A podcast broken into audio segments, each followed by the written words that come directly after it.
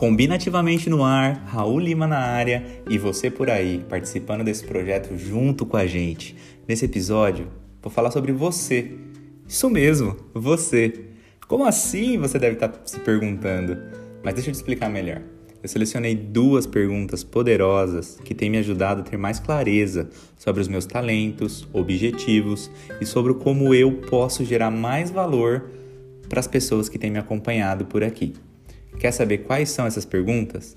Então vamos lá. A primeira é: o que você costuma aconselhar para as pessoas próximas a você?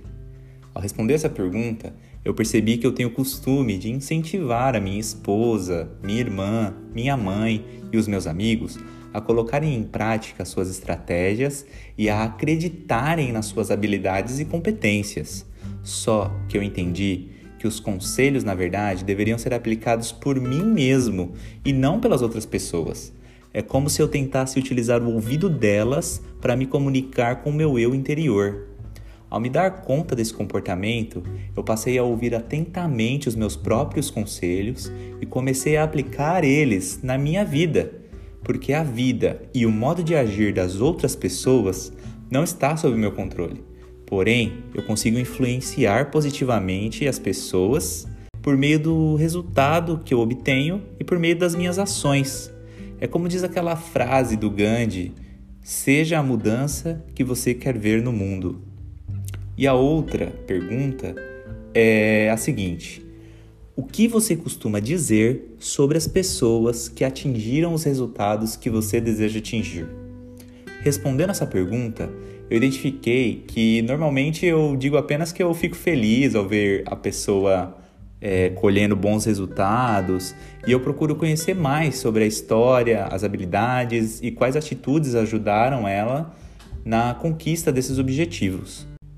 Eu uso essas informações para aumentar o meu repertório de conhecimento e otimizar minhas decisões e me manter firme na minha jornada rumo aos meus objetivos.